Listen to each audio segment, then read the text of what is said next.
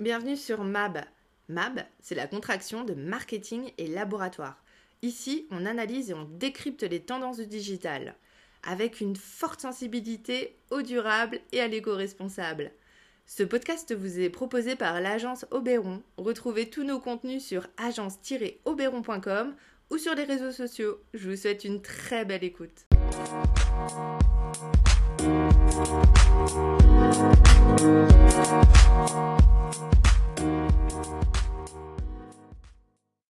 Bonjour, bienvenue dans cet épisode 6 de MAB. Euh, je vais vous parler une fois de plus de Clubhouse. Vous allez me dire encore Et je vais vous répondre pour la deuxième fois, mais oui, parce qu'il se passe quelque chose. Croyez les marketeurs, on est euh, nombreux à vous en parler sur les réseaux sociaux. Il se passe vraiment quelque chose. Alors, pour la petite histoire, euh, j'ai participé hier soir à la room Bistropolitique. C'était la troisième édition sur les présidentielles 2022. Alors malheureusement, je n'avais pas participé aux précédentes euh, éditions.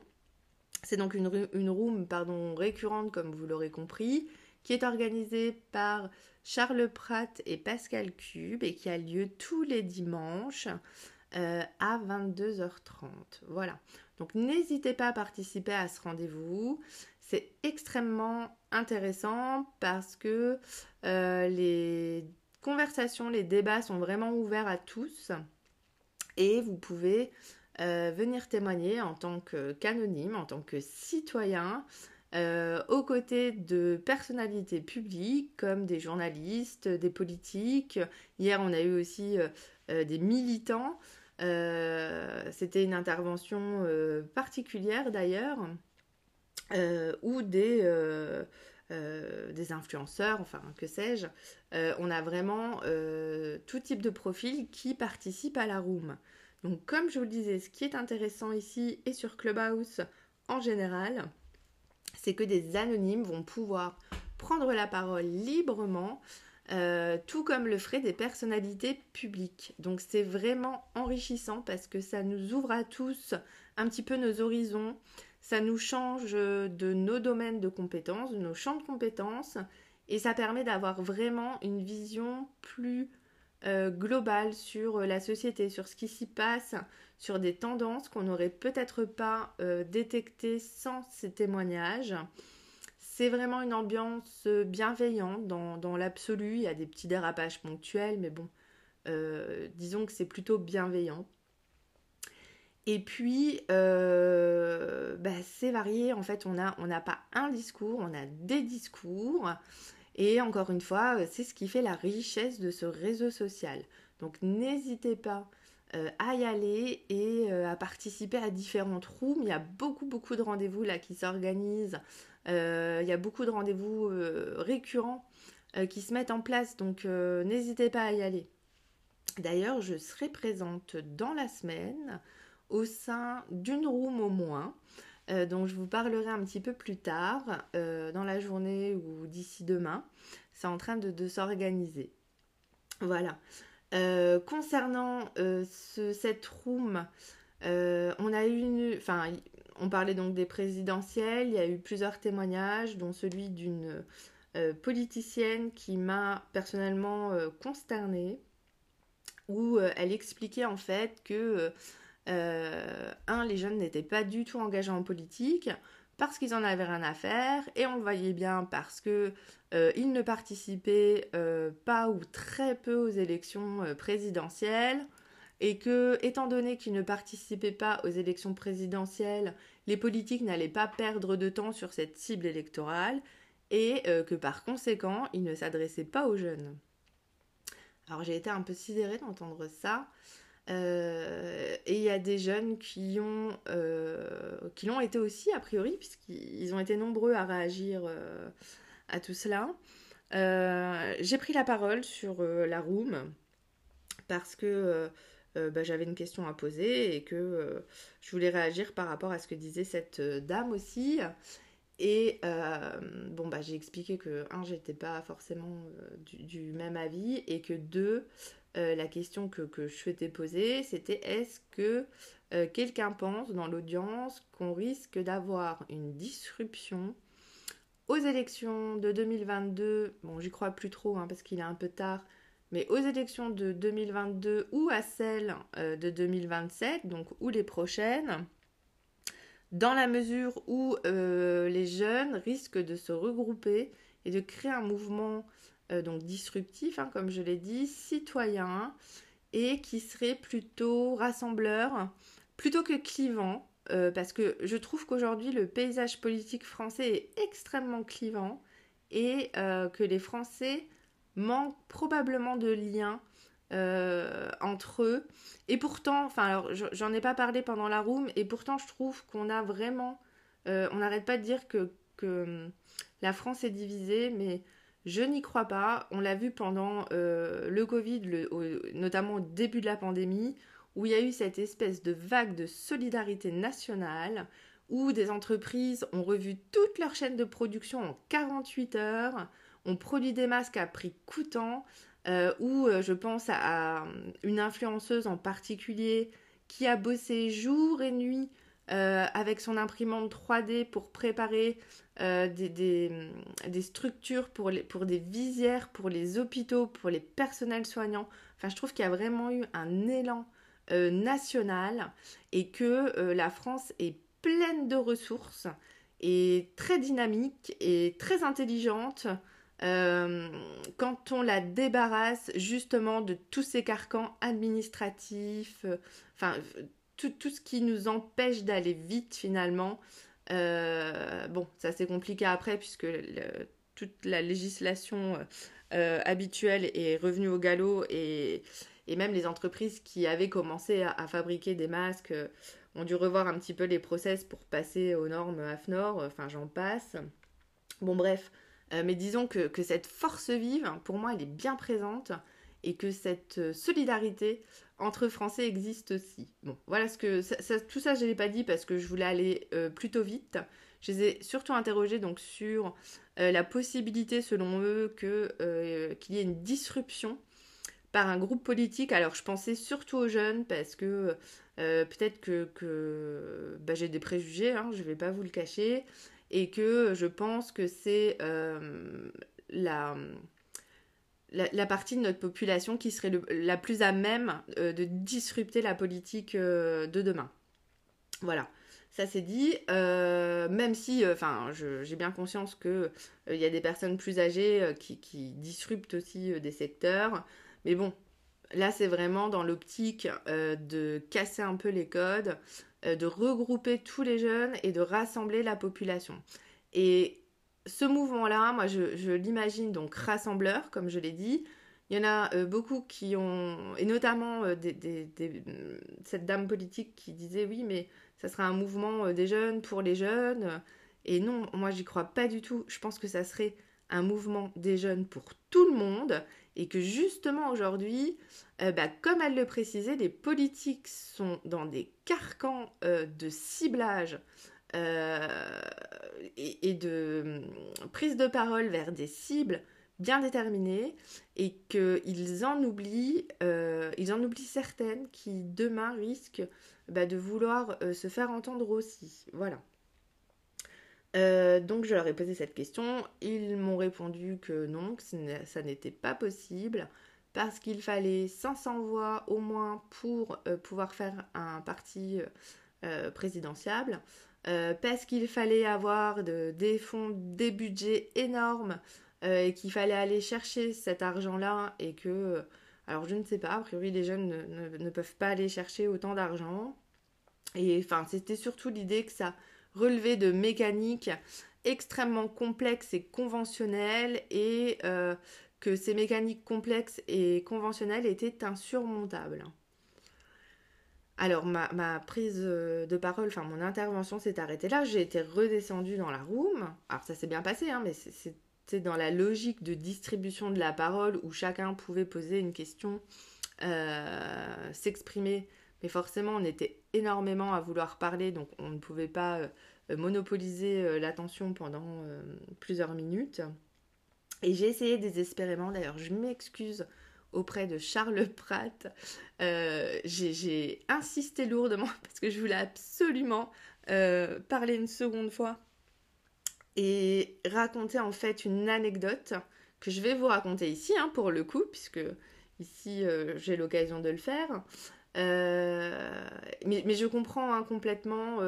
Euh, Charles distribuait la parole a priori, et c'est sûr que vu le nombre d'auditeurs qui voulaient s'exprimer, il ne pouvait pas faire passer deux fois tout le monde.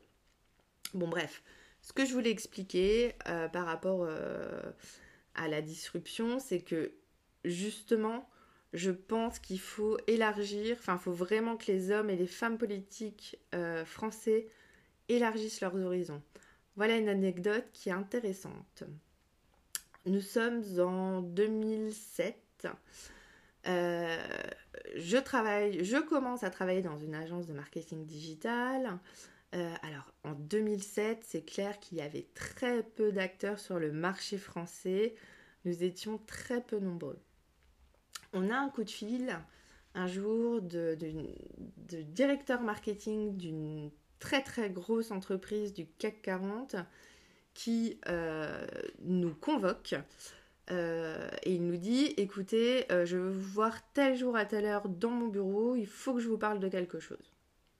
on a un petit peu on a un petit peu surpris et puis très enthousiaste parce que ça reste une très très grosse entreprise du CAC 40 mais on est un peu surpris par ce teaser, euh, si on peut l'appeler comme ça. Bien entendu, nous nous rendons euh, à la défense chez, euh, au sein de cette entreprise, chez ce directeur marketing qui nous accueille dans un très beau bureau, et il commence à nous interroger et, nous faire part de l'objet de cette rencontre.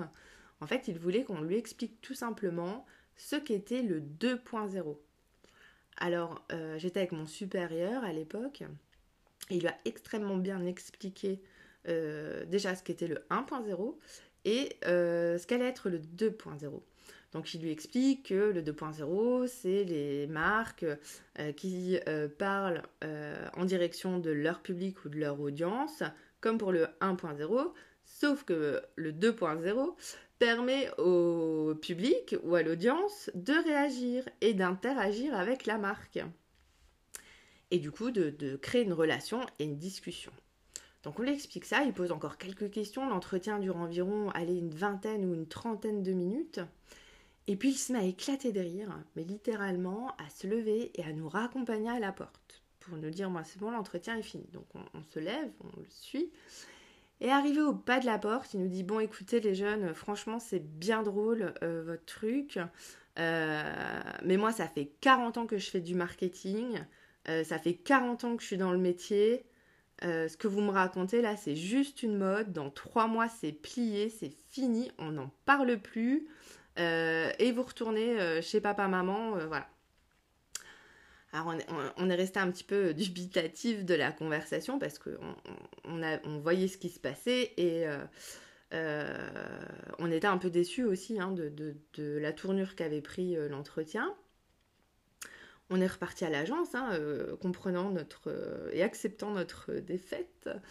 et ce que je voulais vous dire, c'est que moins d'un an plus tard, ce directeur marketing n'était plus en poste.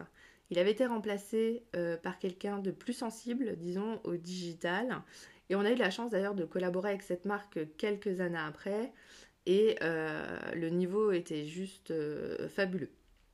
Donc voilà, c'est juste pour vous dire, attention, je serai un peu plus méfiant. et j'appelle en fait bah, tout le monde, hein, tous les auditeurs, à retirer en fait euh, certaines œillères euh, ou essayer d'aller au-delà de certaines convictions. Alors moi c'est pareil, hein, peut-être que je me trompe et peut-être qu'il ne se passera strictement rien, mais je suis intimement convaincue qu'il y aura une disruption comme on l'a vécu un petit peu. Alors ils, me l'ont dit justement, hein, les, intervenants, ils m'ont parlé d'En Marche en me disant ouais bon c'est un peu... Euh, ils sont un peu sortis du cadre, mais quand même, c'est des gens qui ont fait carrière. Enfin, c'est pas, pas n'importe qui qui arrive euh, à l'élection euh, présidentielle et il faut euh, faire, faire sa carrière, commencer dans des partis qui, ont, sont connus, évoluer, et puis quand la fenêtre de tir s'ouvre, eh ben, on se présente et on y va. quoi.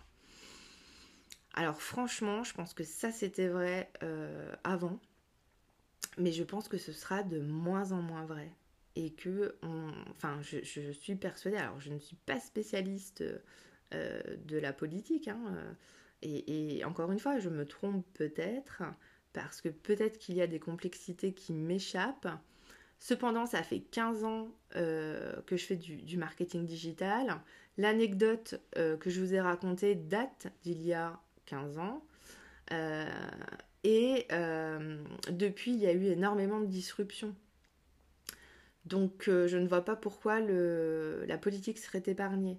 Et je crains euh, que justement, et, c'est ce qui arrive la plupart du temps, hein, c'est que des personnes d'un secteur se sentent épargnées parce qu'ils pensent faire exception. J'ai eu le cas il y a quelques années avec euh, le secteur de l'assurance.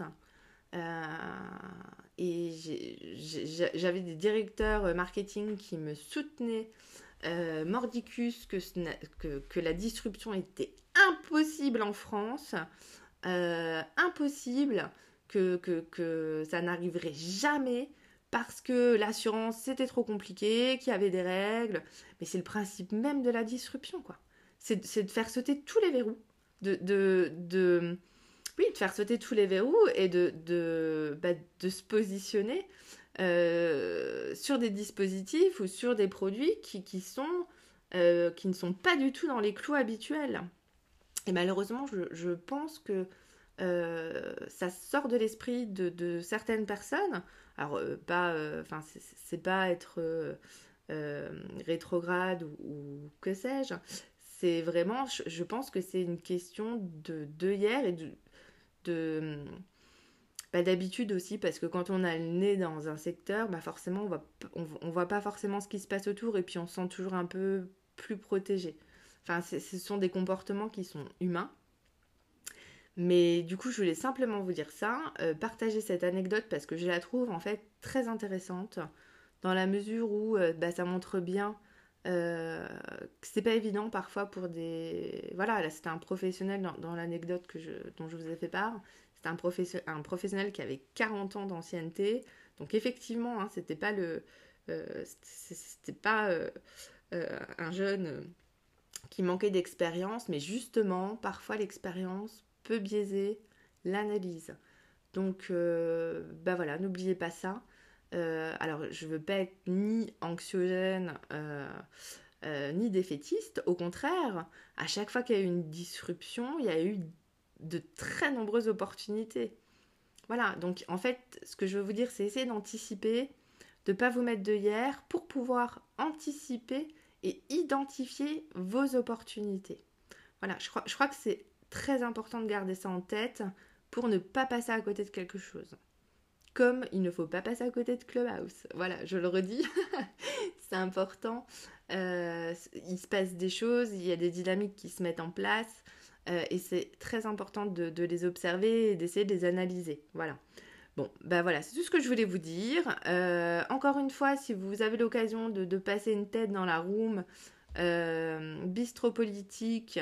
euh, pour le coup, c'est les rendez-vous, ils sont numérotés sur la présidentielle 2022, les dimanches à 22h30. N'hésitez pas, n'hésitez pas. Et puis, euh, n'hésitez pas aussi à participer euh, au débat, parce que c'est ce qui fait la richesse du réseau social. Voilà, et eh bien écoutez, je vous souhaite une excellente journée et je vous dis à très bientôt.